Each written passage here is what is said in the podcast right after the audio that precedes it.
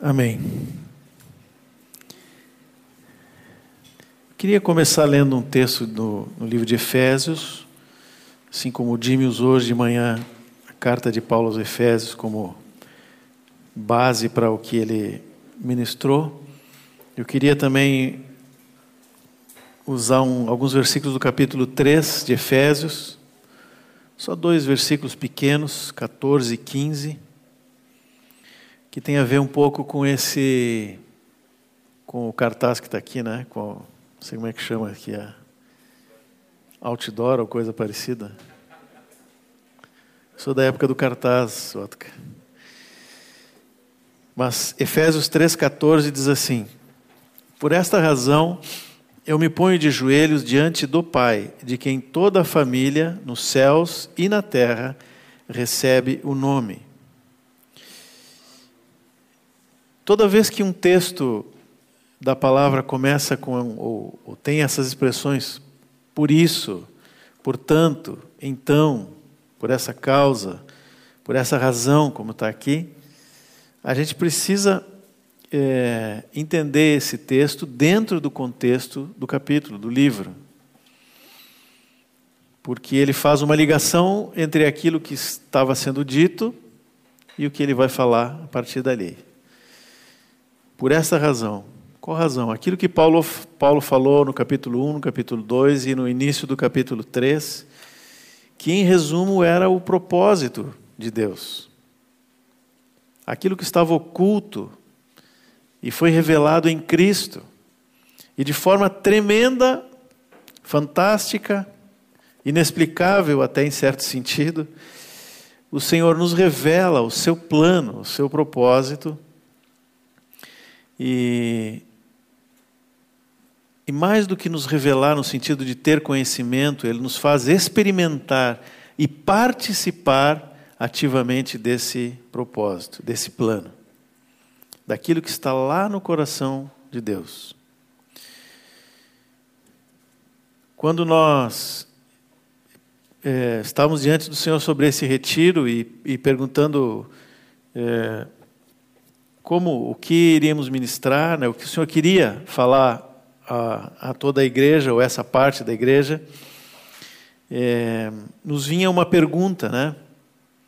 O que, que Deus espera de nós hoje?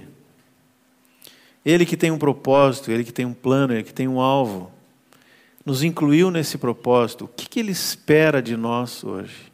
Em diversas situações. E hoje de manhã o Jimmy falou, é, respondendo essa pergunta, o que, que Deus espera de nós hoje no contexto de família da fé, de igreja. Qual é a nossa participação para o cumprimento do propósito de Deus, considerando esta família que está aqui, uma só família?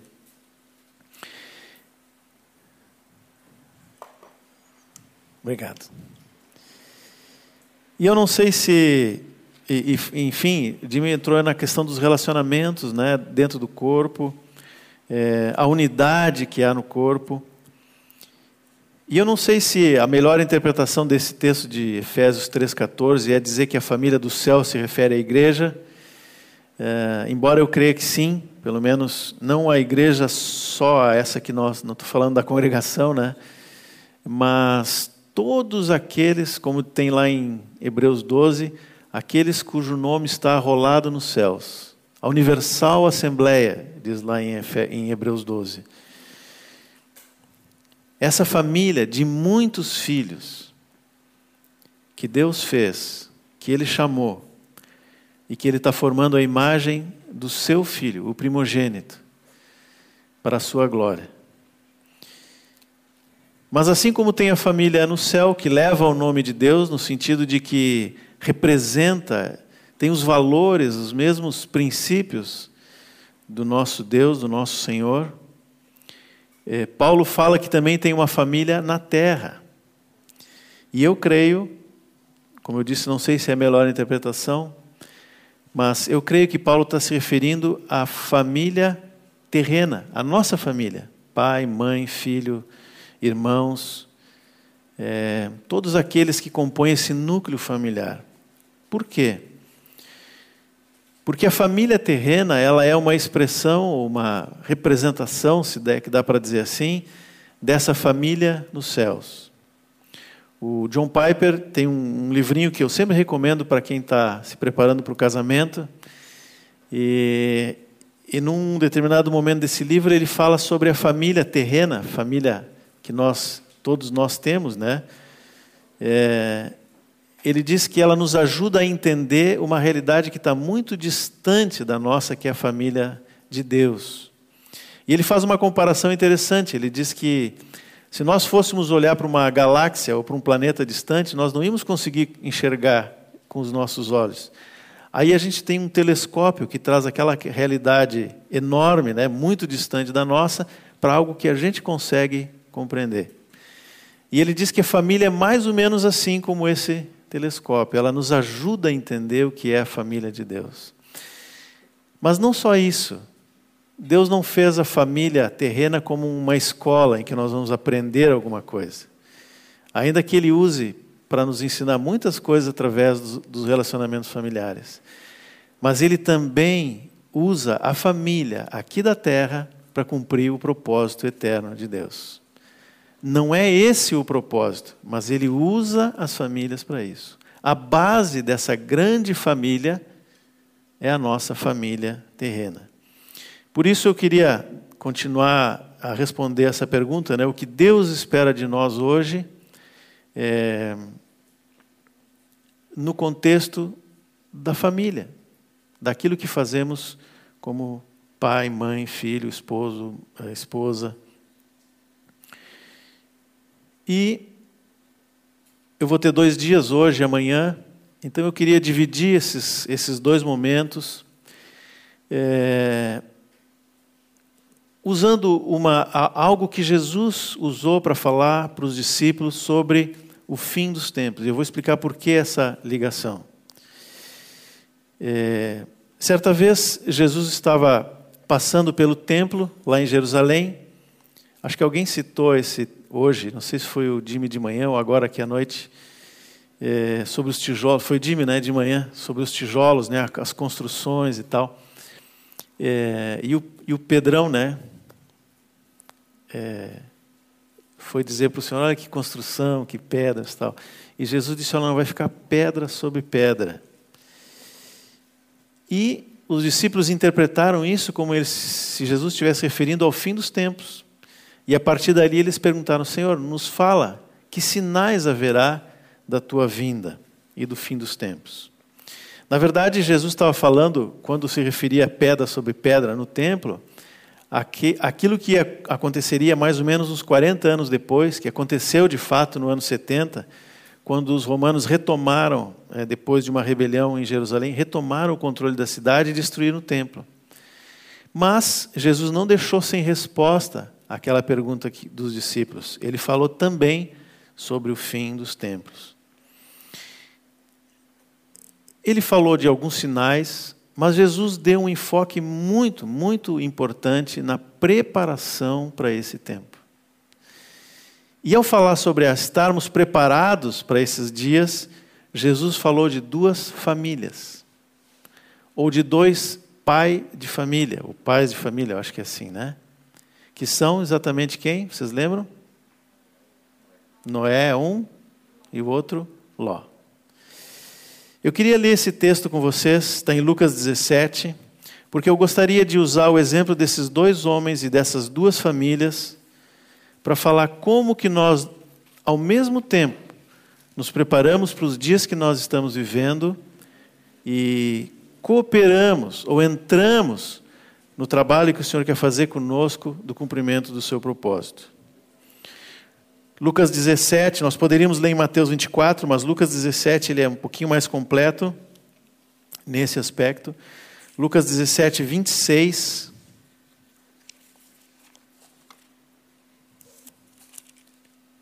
Que diz o seguinte: de 26 a 35, ou 36, deixa eu só ver aqui. 36, 26 a 36. Assim como foi nos dias de Noé, será também nos dias do filho do homem. Comiam, bebiam, casavam, davam-se em casamento. Até o dia em que Noé entrou na arca, veio o dilúvio e destruiu todos. O mesmo aconteceu nos dias de Ló. Comiam, bebiam, compravam, vendiam, plantavam e edificavam. Mas no dia em que Ló saiu de Sodoma, choveu do céu fogo e enxofre e destruiu todos. Assim será no dia em que o Filho do Homem se manifestar. Naquele dia, quem estiver no terraço e tiver os seus bens em casa, não desça para tirá-los. E de igual modo, quem estiver no campo, não volte para trás. Lembrem-se da mulher de Ló. Quem tentar preservar a sua vida, a perderá. E quem a perder, esse a salvará. Digo a vocês que naquela noite duas pessoas estarão numa cama, uma será levada e a outra será deixada. Duas mulheres estarão juntas moendo trigo, uma será tomada e a outra será deixada. Dois estarão no campo, um será tomado e o outro será deixado. Noé e Ló. Sempre que eu li esses textos, eu tentava identificar as características do período em que esses dois homens viveram eh, e ver se essas características estavam presentes nos nossos dias. E de fato, eu creio que hoje nós podemos listar muitas coisas que haviam, que a Bíblia descreve, que eram próprias do tempo de Noé e de Ló, e que estão se repetindo hoje. E isso é motivo de nós termos ainda mais atenção para o que Jesus diz aqui em Lucas 17. Mas, é, de um tempo para cá, meditando nesse texto, ou algum tempo atrás, enquanto eu estava meditando nesse, nesse texto, o Senhor me falou algo um pouquinho diferente. O que o Senhor me falou é que pouco importa conhecer os fatos relativos ao fim se eu não estou me preparando para esse momento. E tanto no texto de Lucas quanto no texto de Mateus, texto paralelo de Mateus 24, Jesus dá exatamente esse enfoque, de nós estarmos nos preparando para esse momento. E é aí que eu queria falar sobre essas duas famílias e fazer uma comparação entre esses dois homens, porque, na minha maneira de ver, embora os dois sejam nominados na palavra como sendo justos, é falado de Noé é falado de Ló a mesma coisa. É, há uma diferença muito grande entre os dois. Se nós formos olhar a vida de Noé e a vida de Ló, e tudo o que eles fizeram, que foi registrado na palavra, Noé foi um homem que viveu para o propósito de Deus. Se preparou para o dia do juízo que tinha sido anunciado para ele e foi salvo. Enquanto que Ló era um homem que tinha os seus olhos na terra e não percebeu nem mesmo quando o juízo estava batendo na porta dele.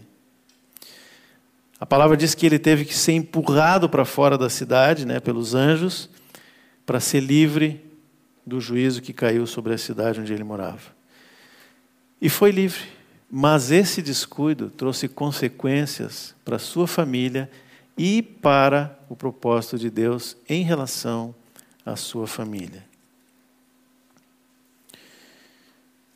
Eu pensei em começar falando de Noé, porque é o primeiro que Jesus cita, é, mas ontem eu estava olhando as duas palavras e entendi do Senhor que seria melhor alterar a ordem e falar primeiro do Ló, onde estão mais claros os aspectos negativos, e deixar para amanhã nós falarmos um pouquinho mais sobre Noé é, e os aspectos positivos.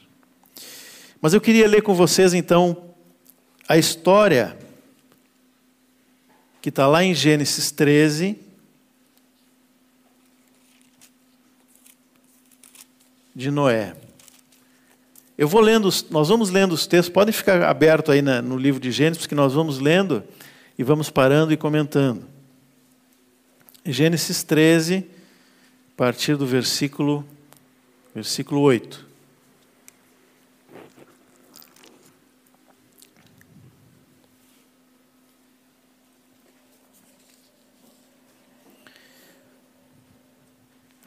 Então Abraão disse a Ló: Não deveria haver conflito entre mim e você e entre os meus pastores e os seus pastores. porque somos parentes chegados. Não está toda a terra aí diante de você? Peço que você se afaste de mim. Se você for para a esquerda, irei para a direita. Se você for para a direita, irei para a esquerda. Ló ergueu os olhos e viu toda a campina do Jordão, que era toda bem regada, como o jardim do Senhor, como a terra do Egito, até a região de Zoar. Isso foi antes de haver o Senhor destruído Sodoma e Gomorra. Então Ló escolheu para si toda a campina do Jordão e partiu para o oriente. E assim separaram-se um do outro. Abraão habitou na terra de Canaã e Ló foi morar nas cidades da campina. E ia armando as suas tendas até Sodoma. Ora, os moradores de Sodoma eram maus e grandes pecadores contra o Senhor. Ló era, como o texto diz, parente de Abraão, era sobrinho de Abraão, filho do irmão de Abraão, que havia morrido, e era, de certa forma, um filho para Abraão. Eu até acho, a Bíblia não diz isso, mas eu acho que é, é razoável a gente imaginar que quando Deus, a primeira vez que Deus falou para Abraão que a sua descendência seria numerosa, ele sabendo que não podia gerar filhos, deve ter pensado, talvez seja através do Ló. É meu parente. E carregou Ló com ele em direção à terra que o Senhor havia anunciado. Mas a gente sabe que não era, não era Ló.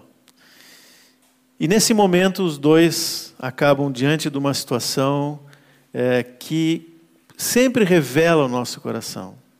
Quando há interesses pessoais, o coração se revela. E Abraão entendeu que era o momento de se separar de Ló e oferece a ele a opção de escolher o melhor lugar, qualquer lugar. E o texto diz que Ló olhou as campinas. E, e eu creio que nós podemos interpretar esse texto como sendo uma visão natural. Ló olhou a situação toda com olhos naturais. Por quê? Não era pecado, ele não estava fazendo nada errado. É, Abraão deu essa oportunidade. Ló usou o bom senso e a lógica. Ele era é, tinha o rebanho, tinha animais, e a campina toda regada, como diz no texto, era o melhor lugar para os seus animais, para a sua atividade. E Ló pensou: bom, já que eu tenho essa oportunidade, eu vou para o lugar onde eu vou ter o melhor rendimento da minha profissão. Mas será que essa era a decisão certa? Nós, nós, olhando do lado de cá, a gente sabe o fim da história. Mas Ló não sabia. Ele precisava de uma visão espiritual para decidir nesse momento.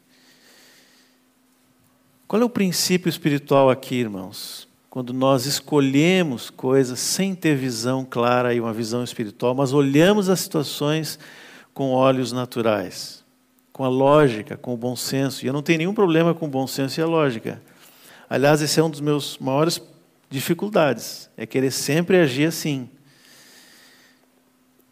Mas muitas vezes nós fazemos escolhas erradas por causa disso, e Ló fez. Nós somos governados e decidimos as coisas conforme aquilo que vemos e como vemos, conforme a visão que nós temos. Se a nossa visão não é boa, se nós não temos uma visão espiritual, a chance de dar errado é muito grande. Foi assim com Adão e Eva. Eles olharam as árvores do jardim com olhos naturais. Foram enganados pela serpente, que despertou a cobiça no coração deles. E foi assim também aqui na história entre Abraão e Ló que nós lemos, né? E é assim até hoje. Nós somos governados por aquilo que lemos, por, por aquilo que vemos, perdão. Mas alguém pode perguntar: bom, mas se não era pecado Ló seguir para aquele lugar, se não havia nada de errado com aquela decisão, se ele usou o bom senso, se ele usou a lógica, a gente poderia dizer assim: ó, se ele leu na apostila está tudo tranquilo, né? Está tudo ok. Por que, que ele não deveria seguir por aquele caminho? O que, que faltou? O que, que Ló não enxergou? Me chama a atenção, por exemplo, é o versículo 10, diz assim: Ló ergueu os olhos e viu toda a campina do Jordão, que era bem regada, como o jardim do Senhor, uma referência ao jardim do Éden. Só que ele diz assim: como a terra do Egito. Mas eu pergunto para vocês, o que, que tem de parecido entre o jardim do Éden e a terra do Egito? São coisas, espiritualmente falando, completamente diferentes. Ló misturou duas coisas e não teve uma boa visão. Sinal de falta de discernimento espiritual que não permitiu a ele distinguir o que era de Deus e o que não era de Deus, o que é de Deus e o que é do mundo.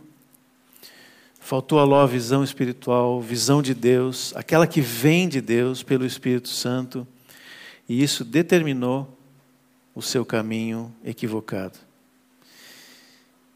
Ló olhou a situação segundo o seu coração, segundo o que era melhor para os seus negócios, para a sua profissão, dá para dizer assim, e não percebeu que havia ali uma isca.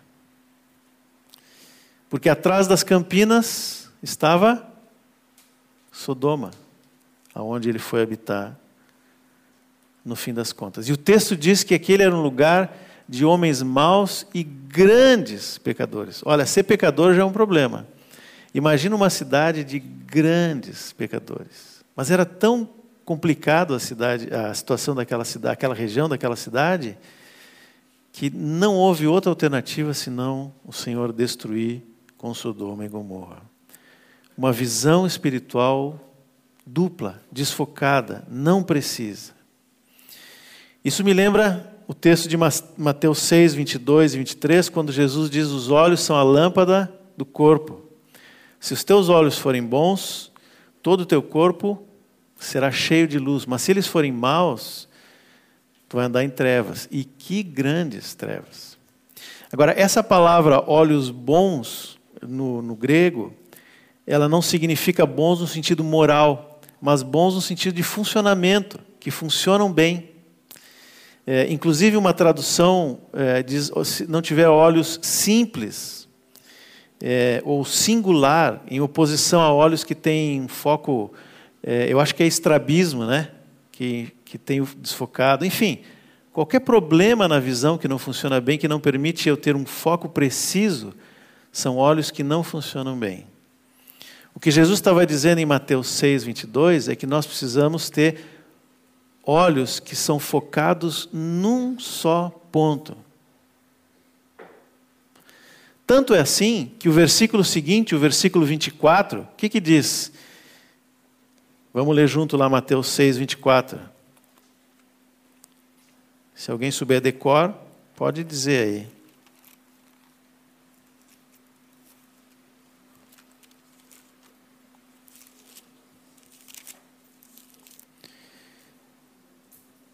Olhos bons, olho com foco único. Olhos maus, vai andar em trevas. 24. Ninguém pode servir a dois senhores.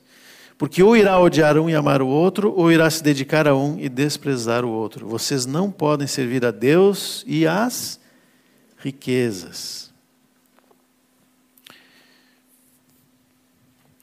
Quando a nossa visão ela está de acordo com a palavra de Deus, recebida pela ministração do Espírito Santo em nosso espírito, e nós estamos focados em fazer unicamente aquilo que Deus quer, nós andamos em plena luz. Nós sabemos aonde estamos indo e o que está acontecendo. Podemos não ter os passos seguintes, mas eu sei que esse primeiro passo que eu vou dar está dentro da vontade de Deus. E Ele mostra o outro, e o outro, e o outro. Mas quando nós temos olhos que focam em duas coisas. Eu quero fazer a vontade de Deus, mas eu também quero agradar a minha vontade. E no caso aqui, tanto de Ló quanto no texto de Mateus 22, Jesus fala das riquezas desse mundo. Riqueza que traz bem-estar, que traz prazer, que traz um monte de coisa que agrada a nossa carne. Se nós tivermos com olhos desfocados, nós vamos andar em trevas e vamos nos encaminhar para o juízo de Deus sem nos dar conta. Esse é o princípio que Jesus queria ensinar para os discípulos de forma prática, e é aquilo que faltou para Ló. Foi isso que aconteceu com ele: visão espiritual, foco na vontade de Deus. E eu pergunto: e conosco? Pode acontecer o mesmo? A todo momento nós temos que fazer escolhas. Mas quais são os critérios que eu uso? A lógica, o bom senso, os meus interesses, aquilo que faz mais sentido na visão deste mundo ou o propósito de Deus?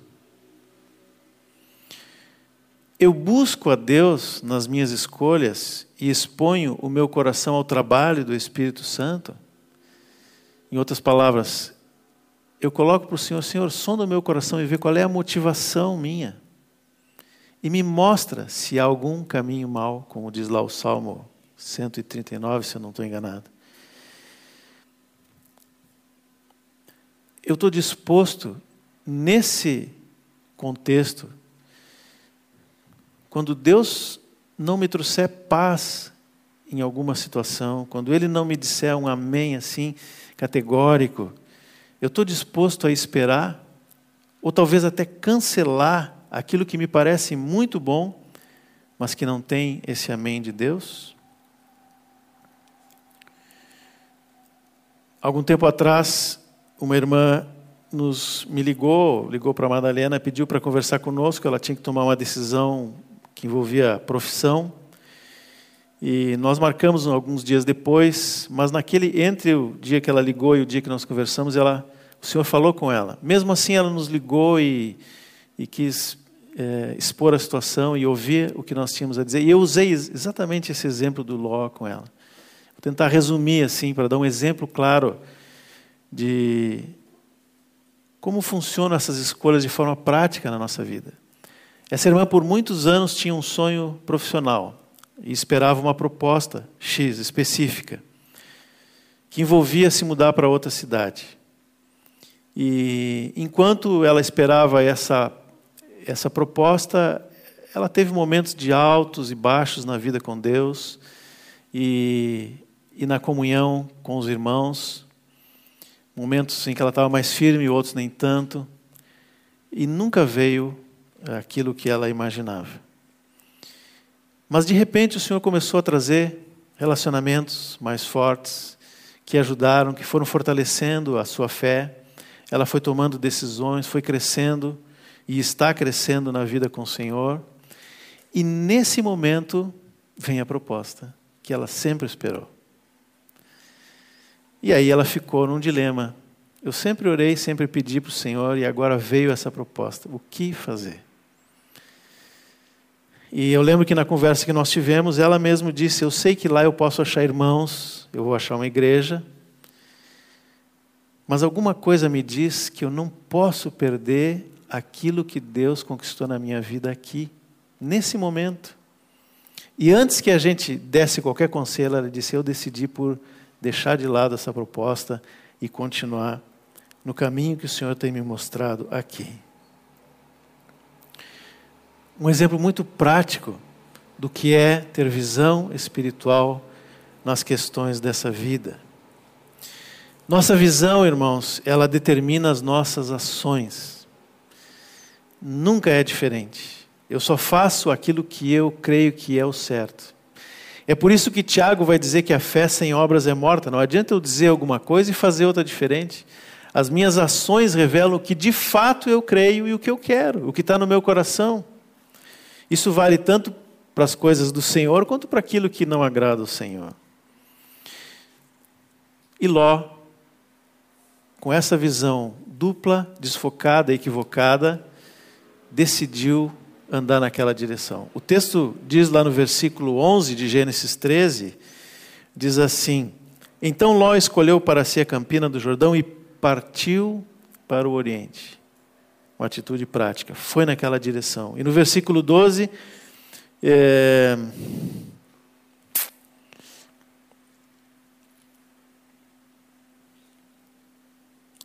A, a, a, Abraão habitou na terra de Canaã e Ló foi morar nas cidades de Campina, e armando as suas tendas até Sodoma. Interessante, né?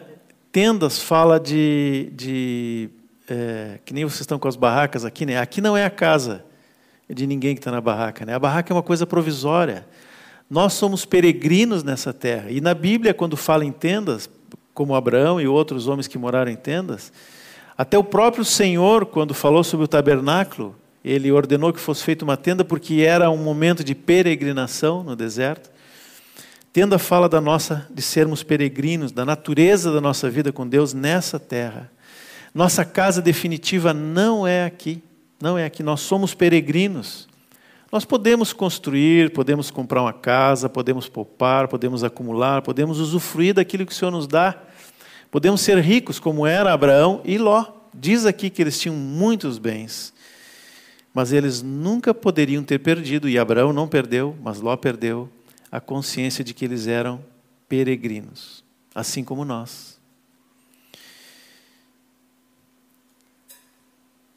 Se nós formos olhar o próprio texto que está aqui, depois lá adiante no capítulo 19, nós vamos encontrar Ló morando numa casa, dentro de Sodoma. Abandonou as tendas, deixou de ser peregrino. E foi com dificuldade que os anjos tiraram Ló daquela situação. Ló viu e agiu com base numa visão desfocada, terrena, humana, não espiritual, e não percebeu a encrenca fria que ele estava entrando, indo na direção de Sodoma. Irmãos, como está o nosso foco nas coisas desse mundo? Como está o nosso foco na nossa profissão? No nosso estilo de vida? Vocês são jovens, a maioria não, não casou ainda. Está num período de planejar a sua vida, está escolhendo profissão, alguns estão estudando, outros estão terminando, outros já estão exercendo a sua profissão. Alguns já casaram, outros vão casar, mas vocês ainda estão naquele momento de qual o estilo de vida que eu vou ter daqui para frente. Nesse contexto, qual é o meu foco? Nós conseguimos ver o mundo nessa perspectiva? Nós conseguimos olhar nossa vida na perspectiva do propósito eterno, olhar nossa profissão, nosso estilo de vida, as nossas escolhas em termos de riquezas, na perspectiva do propósito eterno? Nossos planos consideram o propósito de Deus, planos profissionais, planos de casamento. Amanhã eu quero falar um pouquinho sobre família, especificamente sobre casamento e a vida em família. Como que nós consideramos essas coisas ao fazer escolhas? Eu entrego ao Senhor esses planos? Eu submeto de verdade ao Senhor esses planos? Eu não estou falando de uma coisa formal. Dizer, Senhor, ó, submeto a Ti, mas amanhã de manhã eu tenho que decidir. E se até amanhã de manhã Deus não fala nada, o que, que eu vou fazer? E entregar os planos não significa perder, abrir mão. Esse exemplo que eu dei dessa irmã, talvez lá adiante Deus cumpra aquilo que ela gostaria. Talvez, ou não. Muitas vezes na vida eu entreguei coisas e depois Deus me devolveu essas coisas. Quando o meu coração já não estava mais comprometido com elas. Outras ele nunca devolveu, pelo menos não devolveu até agora. Então eu não vou mexer nisso.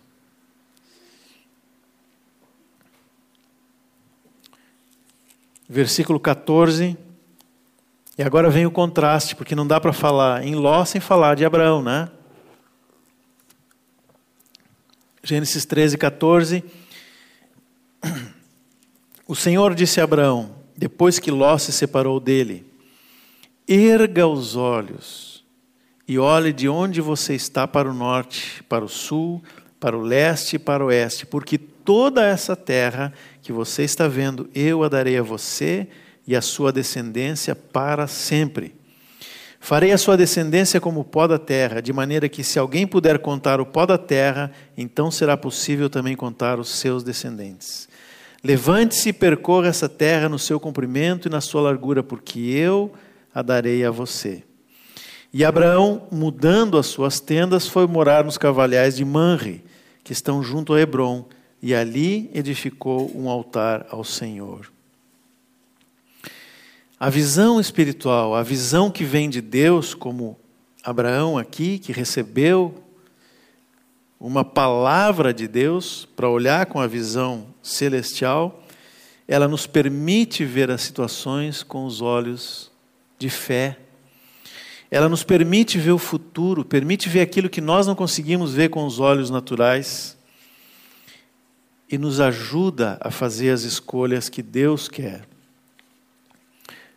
Assim como Ló, Abraão também olhou para a região toda, mas Abraão olhou com a visão de Deus e escolheu andar por fé. Como eu disse até aquele momento, provavelmente Abraão esperava que a sua descendência viesse pelo sobrinho, pelo Ló. Mas agora Deus lhe revela algo maior. Ele fala de uma descendência numerosa que ninguém podia contar. E fala que aquela terra pertenceria aos seus descendentes. Agora é interessante que, assim como Ló foi armando as suas tendas em direção a Sodoma, o texto aqui do versículo 18 diz que Abraão foi mudando as suas tendas e, e morou num lugar chamado, ou nos carvalhais de Manre, que estão junto a Hebron. E, provavelmente foi de lá que eles olharam as campinas, porque Hebron é um lugar, fica numa região mais alta. É, e Abraão morou ali, naquela região. Agora, Hebron significa comunhão. E Manre, o, o sentido da palavra, né? E Manre é força ou vigor. Olha que figura linda que o Espírito Santo colocou aqui, né? Aquele que com visão espiritual resolveu andar por fé, Deus o colocou no lugar onde há comunhão e a força, a vigor. É assim que acontece conosco. Se nós olhamos com os olhos do Senhor, o Senhor nos leva para esse lugar de comunhão. Enquanto isso, o Ló estabeleceu a sua casa e a sua família entre grandes pecadores. Agora, já que estamos falando de significado dos nomes, uma outra coisa interessante é o significado da palavra Ló. Ló significa encoberto ou véu, o véu que cobre os olhos. E é interessante porque nós estamos falando de visão espiritual, né? E esse homem vivia assim, com a sua visão encoberta. Ele era justo, ele era parente de Abraão, foi abençoado pelo Senhor, mas vivia com os olhos encobertos. Não só ele, de alguma forma, Abraão parece que não conseguia ver todo o plano de Deus enquanto Ló estava com ele. Mas quando eles se separaram, então Deus pôde revelar toda a sua vontade a Abraão. Qual é o princípio aqui? Às vezes, nós estamos tão ligados a pessoas, planos e paixões que nós não conseguimos ver com clareza. É como um véu sobre os nossos olhos. Às vezes ficamos tentando algo, repetindo, e repetindo, e tentando, e repetindo, e forçando, e nos decepcionando, tentando de novo, insistindo, nos desgastando com algumas coisas que Deus não quer para nós. Pode ser a carreira, profissão, ou alguma pessoa, alguma possibilidade de relacionamento, até que por misericórdia Deus nos separa dessa pessoa ou desse projeto para que a gente consiga ver as coisas como realmente elas são. Meu irmão e minha irmã, se você está nessa situação, peça a Deus visão espiritual, clareza, que Deus tire os véus dos teus olhos. Peça ao Senhor clareza dos planos dele para a tua vida, como que o Senhor pode te encaixar no propósito dele, aquele que é eterno, que nada vai mudar, que nada pode impedir, e não nesses propósitos terrenos e que se acabam logo em seguida. E uma vez que o Senhor te dá essa visão, seja corajoso de entregar aquilo que te impede de caminhar nessa direção, sem saber se o Senhor vai te devolver ou não aquilo que tu entregou. No caso de Abraão, Ló, ele não devolveu o sobrinho. Isaac, Deus devolveu. Mas nas duas vezes Abraão entregou nas mãos de Deus. Seja corajoso, peça visão a Deus e faça o que o Senhor está te mostrando. Mais do que isso, né? Isso pode ser a tua salvação. Talvez não a salvação no sentido da vida eterna, mas a salvação de uma situação que pode trazer grandes problemas. Indo um pouco adiante, no texto ali de Gênesis, capítulo 19.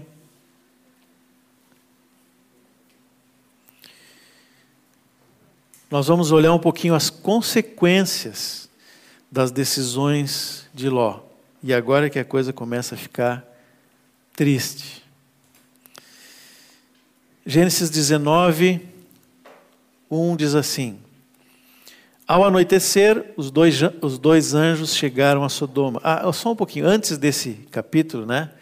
Não vou ler agora, mas é, há um momento importante que, quando os reis de Sodoma, há, uma guerra entre reis e, e aqueles que tinham atacado a região de Sodoma e Gomorra levam Ló preso, cativo, né? não só ele, o, a cidade toda, e levam todos os seus bens.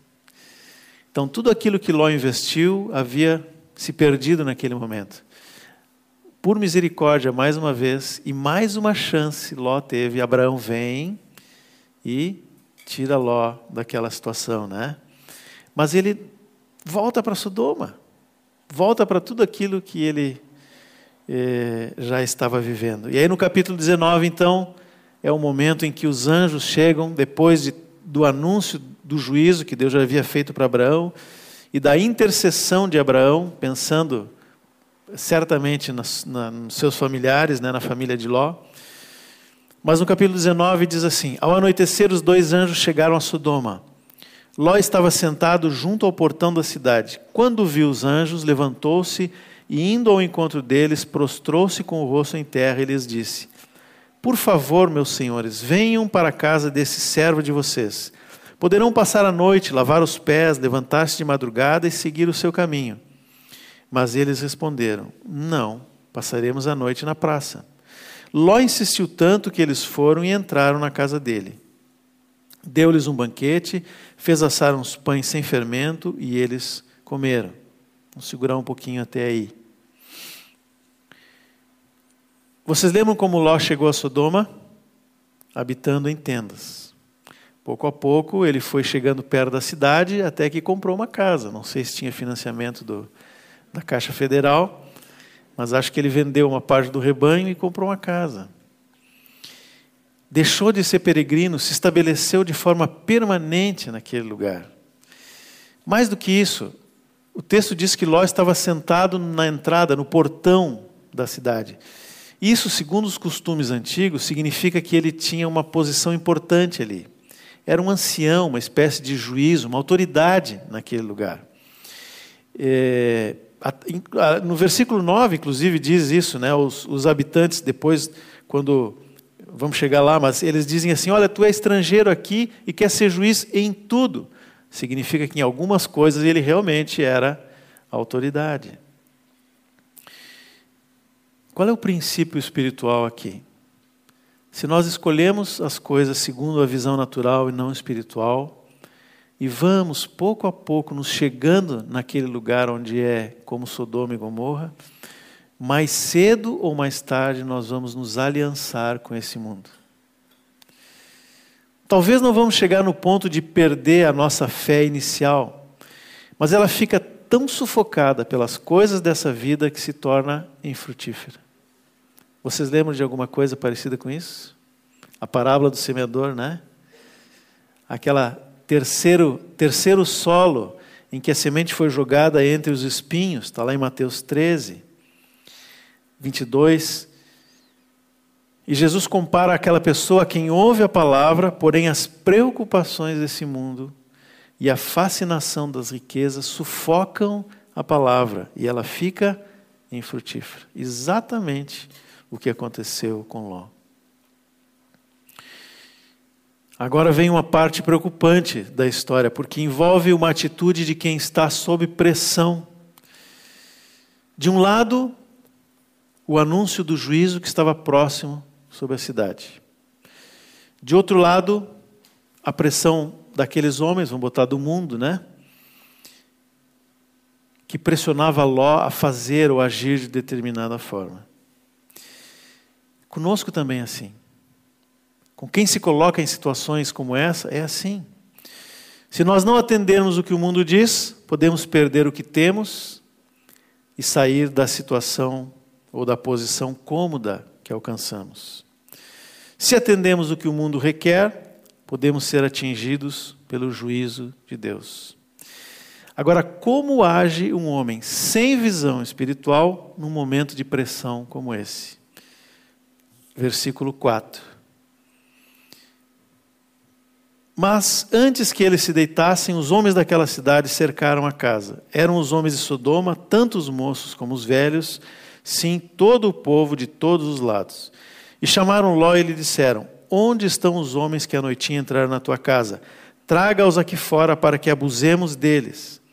Então Ló foi até a porta, fechou atrás de si e lhe disse, e lhes disse: Meus irmãos, peço-lhes que não cometam essa maldade. Olhem aqui, tenho duas filhas, virgens, e vou trazê-las para vocês. Façam com elas o que quiserem Porém, não façam nada a estes homens, porque se acham sob a proteção do meu teto. Eles, porém, disseram: Saia daqui. E acrescentaram: Ele é estrangeiro, veio morar entre nós e pretende ser juiz em tudo. Vamos fazer com você pior do que com eles. E atiraram-se contra o homem, contra Ló, e se aproximaram para arrombar a porta. Porém, os homens, estendendo a mão, puxaram Ló para dentro e fecharam a porta e feriram de cegueira os que estavam do lado de fora, desde o menor até o maior, de modo que se cansaram à procura da porta. Que momento triste esse, né? Momento triste, uma situação horrível. Eu fico imaginando as moças, né? Que estão aqui, se tivessem nessa situação, ou os pais, que tem filhas. Coisa horrível, coisa horrorosa. Mas eu pergunto: será que nós não podemos cair no mesmo erro? É claro que eu não estou falando dessa situação horrível, horrorosa, como a, a que estava envolvendo a família de Ló. Mas ela é, é, figurativa de uma atitude que às vezes nós podemos ter na medida em que nós nos envolvemos e nos aliançamos com o mundo. Será que às vezes nós não colocamos o nosso futuro e o da nossa família em risco em troca de alguma coisa que esse mundo pode nos dar? Ou para não perder alguma coisa que nós estamos ameaçados e que temos conquistado? Talvez não sejam os nossos filhos naturais, como era o caso ali do Ló, que vão ser entregues mas talvez nós vamos negociar com os frutos que o Senhor nos deu antes, os dons que recebemos, mas não usamos mais. Talvez pessoas que nós cuidamos, que não vamos poder cuidar mais, ou qualquer outro serviço ao corpo de Cristo. Nós podemos abandonar essas coisas que são dons de Deus, como os filhos, para ter uma posição melhor, mais tempo para a profissão, mais tempo para lazer e etc. E às vezes são os próprios filhos também. E eu já vi situações assim, irmãos, algumas vezes. Alguns anos atrás, um irmão que tinha um dos grupos mais frutíferos da congregação fez essa escolha. E o resultado não foi muito diferente do que aconteceu com Ló. E eu fico me perguntando, o que, que aconteceria se os homens de Sodoma tivessem aceito a oferta de Ló? Tivessem dito, ah, ok, então, queremos as tuas filhas que será que ele diria? Voltaria para dentro e diria: para os homens, para os anjos, né? Que eram aqueles dois que estavam lá. Tá tudo tranquilo agora. Eu já negociei e nós vamos ficar em paz. Agora esse pensamento pode ser o nosso em outras situações. Vou fazer algo que eu sei que não agrada a Deus, mas tudo bem. Ali adiante as coisas se acertam. Lá adiante tudo vai se acomodar. Mas não é assim. Não se acomoda. Deus não deixa que seja dessa forma, assim como não deixou, por misericórdia, não deixou que isso acontecesse naquele momento de Ló. O Senhor tem um plano que é perfeito, que é bom, que é agradável. Eu posso até rejeitar o plano de Deus, mas Ele não muda o seu plano por causa da minha carnalidade ou da minha tolice, que muitas vezes se manifesta nas escolhas que eu faço. No caso de Ló, de novo, né? Por misericórdia, aqueles anjos entraram naquele assunto, trouxeram ele para dentro, fecharam a porta e todos ficaram protegidos dentro da casa, que é uma expressão interessante essa, né? Local de proteção. Mas ainda não terminou. Fica pior ainda. Versículo 12. Então os homens disseram a Ló: Você tem aqui mais alguém dos seus? Genro, filhos, filhas, todos quantos você tem na cidade, faça-o sair daqui, pois vamos destruir esse lugar, porque o seu clamor tem aumentado, chegando até a presença do Senhor, e o Senhor nos enviou a destruí-lo. Então Ló saiu e foi falar com seus genros, os que estavam para casar com as suas filhas. Ele disse: Levantem-se e saiam desse lugar, porque o Senhor vai destruir a cidade. Mas eles pensaram que Ló estava brincando. Ao amanhecer, os anjos apressaram Ló, dizendo: Levante-se, pegue a sua mulher e as suas duas filhas que aqui se encontram e saia daqui, para que você não morra quando a cidade for castigada. Como, porém, ele se demorasse, aqueles homens o pegaram pela mão, a ele, a sua mulher e as duas filhas, sendo-lhe o Senhor misericordioso, e o tiraram e o puseram fora da cidade. Havendo-os levado para fora, um deles disse: Corra para sair daqui com vida, não olhe para trás, nem pare em toda a campina, fuja para o monte, para, que, para que você não morra. Mas Ló disse a eles: Assim não, meu senhor. Eis que o teu servo encontrou favor diante dos teus olhos e engrandecesse a tua misericórdia para comigo, salvando minha vida, mas não posso fugir para o monte. Bom, o relato vai todo aí, até que diz que ele, no versículo 22, ele foi para uma cidade na Campina chamada Zoar. Agora eu fico me perguntando, voltando no versículo 14, por que, que os genros não acreditaram em Ló? Acharam que ele estava brincando. Será que ele era um brincalhão, Ló, né? Eu não sei. Talvez fosse. Ou, ou talvez algo muito mais profundo. O texto de Hebreus que fala que Ló era um justo, que ele se atormentava com a iniquidade que ele via naquela cidade, atormentava a sua alma, é, talvez nos diga que ele dizia isso talvez para os seus genros: olha, isso aqui é uma situação de pecado, essa cidade está em pecado, isso não está certo, isso não agrada a Deus. Mas Ló nunca fez nada para sair daquele lugar. Nunca fez nada. Quando ele chegou para os genros e disse: Olha, vai vir juízo, eles disseram: ah, todo dia ele fala a mesma coisa e continua fazendo o mesmo. Está sempre aqui. Não vai ser agora que vai ser destruído. Ló continuou vivendo e usufruindo daquele sistema porque ele não queria abrir mão daquilo que ele tinha conquistado.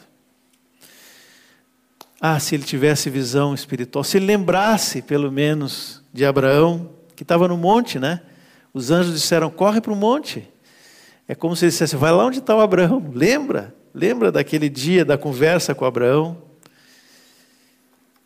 Se Ló lembrasse que o Abraão tinha livrado ele daquela encrenca anterior que eu mencionei, aonde eles foram levados cativos e perderam todos os seus bens e a própria liberdade, ele poderia ter parado e pensado assim: de que, que vale tudo isso? Eu vou sair daqui correndo e vou procurar o meu tio Abraão. Mas Ló preferiu ficar na campina, preferiu ir para uma cidade próxima, talvez com a esperança de recuperar aquilo que ele tinha deixado em Sodoma. Ele não queria abandonar o que havia conquistado. E foi com dificuldade, diz o texto, que os anjos, e por misericórdia, tiraram ele, a mulher e as filhas. E no versículo 23, começa a falar já da, do final dessa história, quando eles saem da cidade, então vem o juízo, e no 26, 25 diz assim: Ele destruiu aquelas cidades e toda a campina e todos os moradores da cidade e o que nascia na terra. E a mulher de Ló olhou para trás e virou uma estátua de sal. Quando diz que a mulher de Ló virou para trás, olhou para trás, é, não se trata de um simples movimento de cabeça, assim, né? Como a gente está correndo para um lugar e vê um, um barulho assim de um raio, de uma explosão e olha para trás. Não é isso. O texto no original fala de um olhar com atenção. Ela parou, se virou e considerou a possibilidade de voltar. Eu creio que era isso, que foi de fato isso que aconteceu. Ela não apenas olhou, mas ela voltou para trás, porque ela não queria perder tudo aquilo que havia na cidade.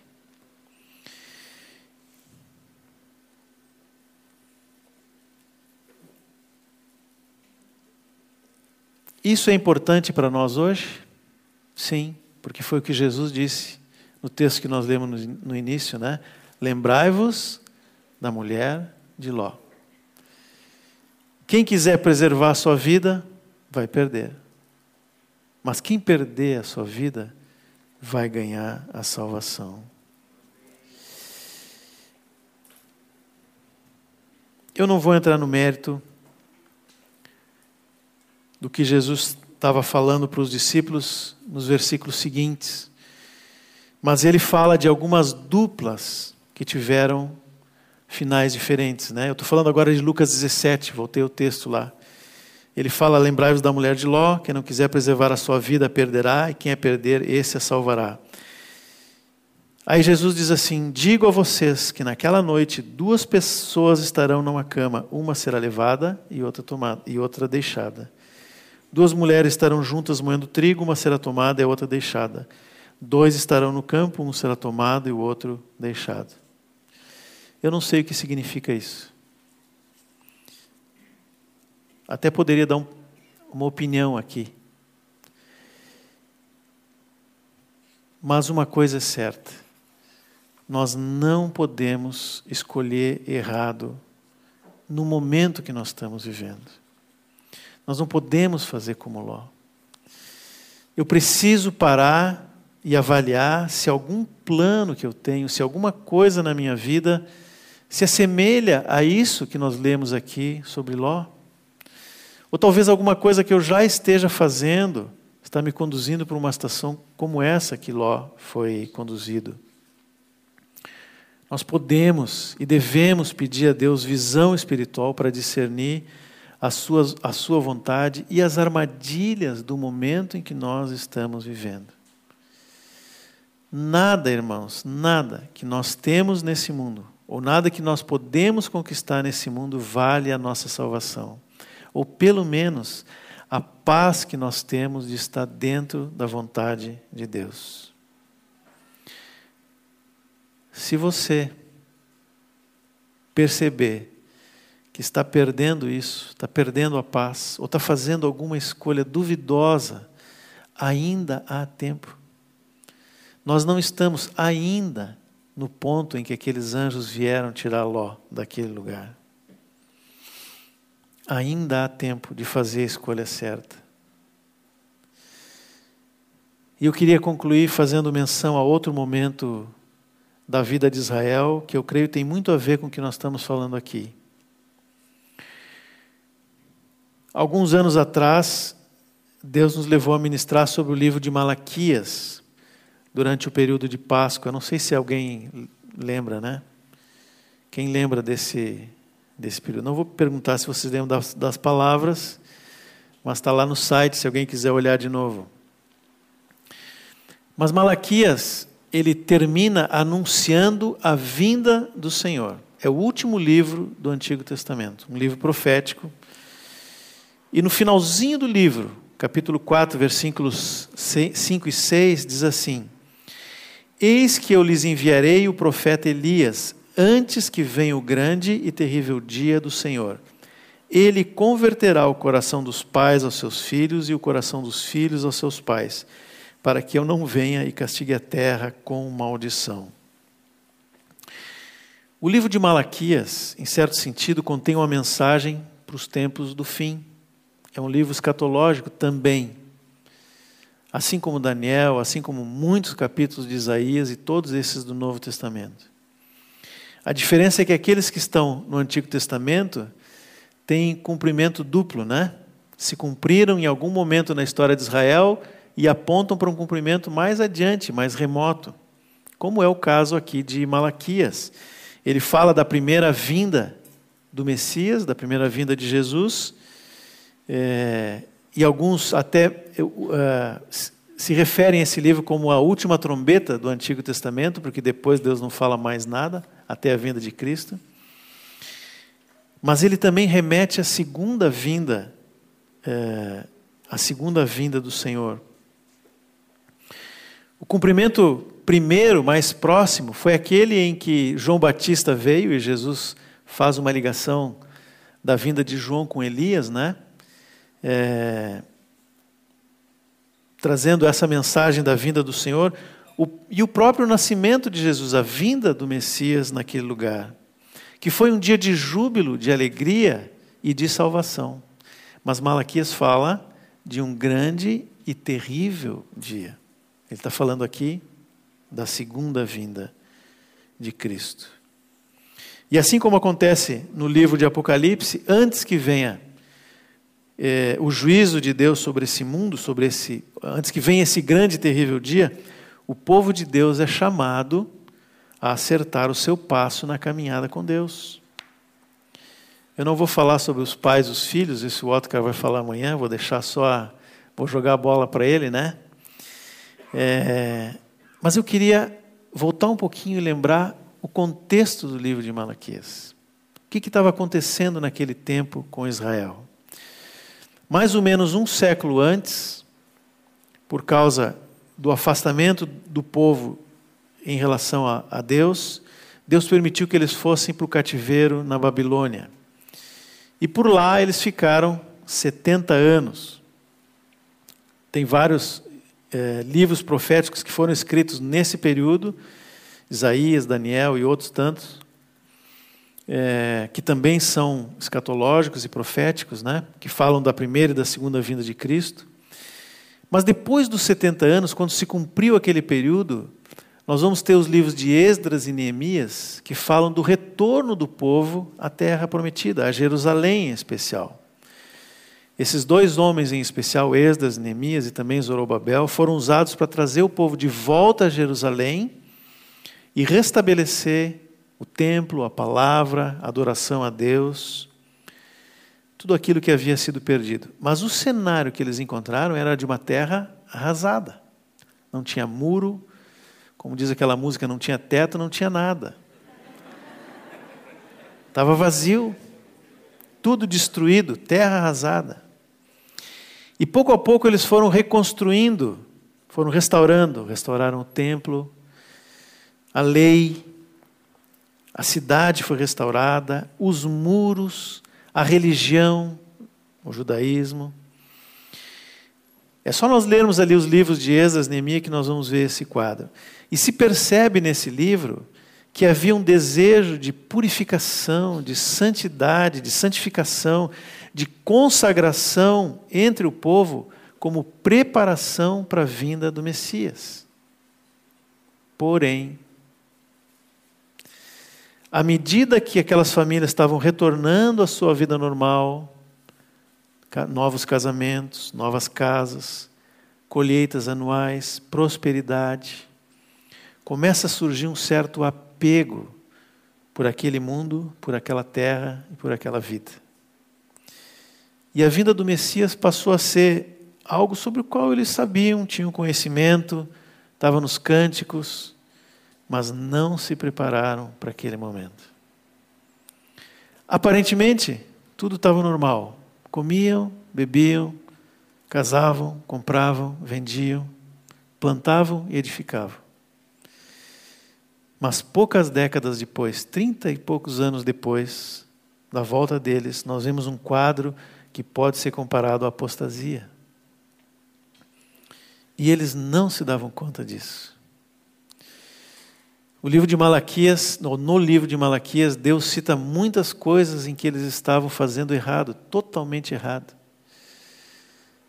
E eles diziam assim: Mas como, Senhor? Como que nós não te amamos? Como que nós não, não te honramos? Como que nós não damos aquilo que é teu por direito? Como que nós fazemos? Aonde nós fazemos isso? Não tinham visão espiritual da situação que estavam vivendo. Eu creio, irmãos, e digo isso com muita tristeza, que esse quadro vai se repetir, se é que já não está aí. Não estou falando aqui, espero que não, mas na igreja de um modo geral. E nós precisamos ter uma atitude diferente da que teve Israel e da que teve Ló.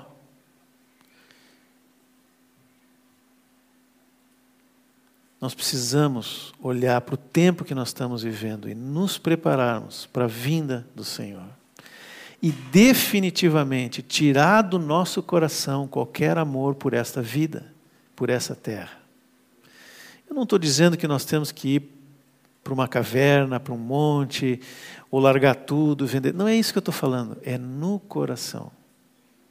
Nós podemos continuar fazendo as mesmas coisas, mas no coração eu aguardo a vinda do Senhor. Esse assunto é um assunto que a gente fala muito pouco. Acho que talvez a gente tenha medo de errar, porque são tantas coisas que se diz diferente, né? E nos últimos anos já se falou tanto, se deu data de quando Jesus ia vir, de quando isso ia acontecer, de quando.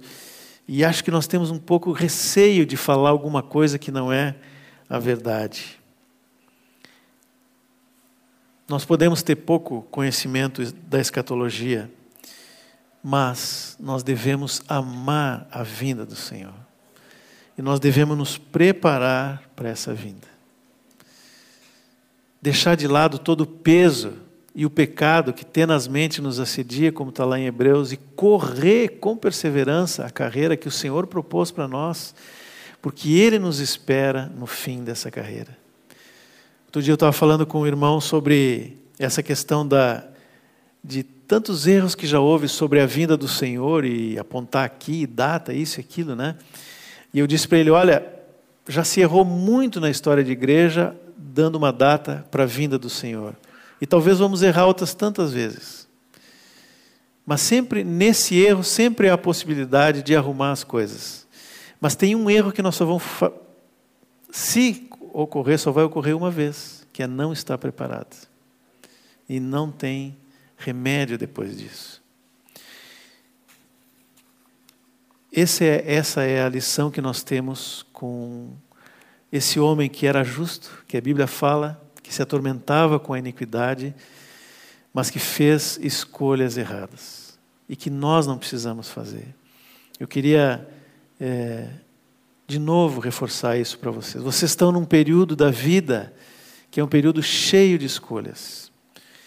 É, profissionais. Amanhã nós vamos falar um pouquinho sobre escolhas que têm a ver com casamento, com filhos, com vida em família. Essas coisas têm sim a ver com o propósito de Deus. São muito práticas, são muito concretas do dia a dia, mas elas têm muito a ver com a vontade de Deus. E eu queria realmente é, incentivar, encorajar vocês a buscar do Senhor uma visão espiritual para cada decisão que vocês têm que tomar. Cada decisão. Eu podia dar muitos exemplos aqui de exemplos positivos de vocês, né?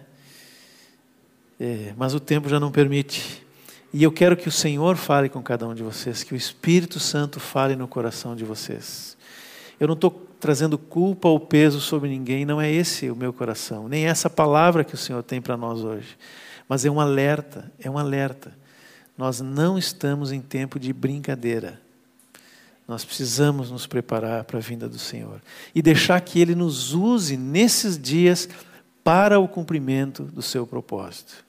Amém? Amém. Senhor, eu quero te dar graça, Senhor, porque tu nos permitiste estarmos aqui hoje e tocarmos nesses assuntos que são tão delicados, Senhor, porque eles mexem, Senhor, com o nosso futuro, com a nossa vida. Talvez mexem com coisas que são tão preciosas para nós. Mas eu quero te pedir, Senhor, se alguma dessas coisas preciosas, na verdade é apenas madeira, feno e palha, eu quero te pedir, Senhor, queima, inclusive na minha vida, Senhor. Queima aquilo que não é precioso aos teus olhos, Senhor. Deixa só ouro e pedras preciosas. Nós queremos te encontrar, Senhor, sem peso nenhum nós queremos estar livres para ser arrancados dessa terra, Senhor, ser como o trigo que seca pela raiz, Senhor, e não como o joio que estende as suas raízes até o fundo. Nós queremos ser arrancados com facilidade desse mundo. Faz isso hoje. Começa no nosso coração, Senhor, para que um dia, quando tu vier levar a tua igreja, tu nos leve com muita facilidade.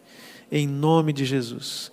Eu quero te pedir, Senhor, que tu use esse tempo agora, esses, essas horas, Senhor. Se, se precisar, tira o sono de alguém para falar, Senhor. Mas fala, Senhor.